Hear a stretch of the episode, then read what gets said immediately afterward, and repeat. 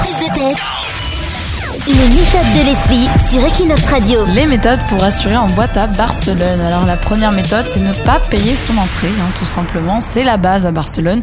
Donc il faut toujours regarder les listes sur Internet ou récupérer des entrées sur la Rambla pour éviter de payer 50 euros l'entrée au Pacha sans consommation. C'est cher, le Véridique. Pacha. Il y a des passes gratuits pour le Pacha? Avant une certaine heure, tu Ah peux ouais, récupérer. le bon plan quand même. Ou éviter de payer 18 euros le Razmatas. Sinon, il y a des promoteurs sur la Rambla euh, qui proposent des entrées euh, moins chères. Mais attention, il y en a aussi qui proposent des entrées plus chères que le prix normal, Oui. hein, soit le Razmatas à 25 euros. Donc il faut toujours se Et il méfier. n'y a pas des fausses entrées qui circulent sur la Rambla, des petits arnaqueurs qui ont fait des fakes. Non, en général, il n'y a pas de problème, à part que si c'est fake, ben, c'est juste que c'est plus cher, tout simplement. Parce que pour bien préparer ses méthodes, Leslie a vérifié toutes les entrées de la Rambla avec tous les promoteurs et elle peut garantir qu'il n'y a aucun fake. Ça a été une très grande enquête. ça, c'est du effectivement. J'ai journalisme. beaucoup traîné euh, sur la Rambla. Deuxième méthode.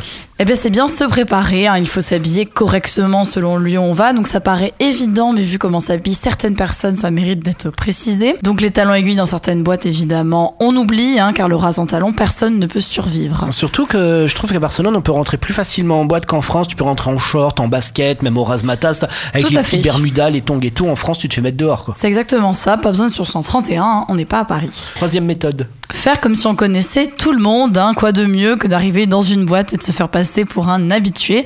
Donc, on commence par saluer les videurs. T'arrives, la tu leur claques la bise. Euh, Attends. Les, les grands mecs, là, antipathiques et tout, tu leur fais la bise. Eh ben, il y en a, ils sont flattés. Hein. Il y en a, ils se disent, je sais plus qui c'est, peut-être c'est quelqu'un d'important. Ou alors ça marche pas. Hein. Des fois, ça, ça casse. Moi, ça m'écœure la si- bise aux videurs.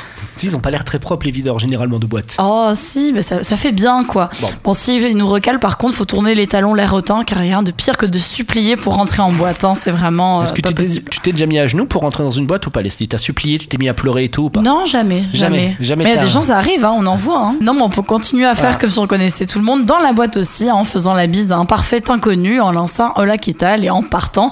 Bien souvent, les gens trouvent ça tellement culotté que ça les surprend et ils Il- osent pas nous contredire. Il en doit fait. pas devenir fou, euh, l'inconnu, et après il te suit pas toute la soirée pour essayer de sortir Bah, avec toi, Après, tu Leslie. le perds. Attends, tout est stratégique. Ah, hein. Les méthodes pour perdre les gens aussi. Euh, bon, évidemment, il faut essayer de choisir des gens qui ont l'air gentils quand même, hein, parce que bon, un mec qui fait 2 mètres et qui a un air un peu méchant, ça ne passera pas du tout.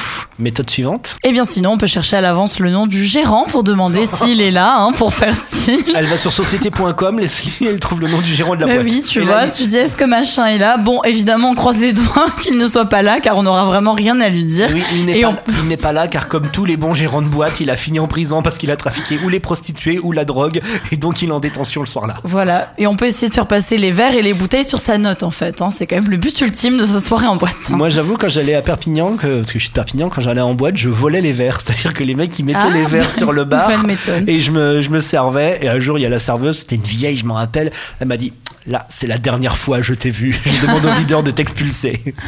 Non mais c'est une bonne méthode aussi ça pour, euh, pour ne pas payer ses consommations, les voler. C'est fini la méthode Leslie Oui. Ben voilà, vous allez voir les boîtes différemment maintenant à Barcelone grâce à Leslie. Sur Equinox Radio. C'est toutes les news de Barcelone.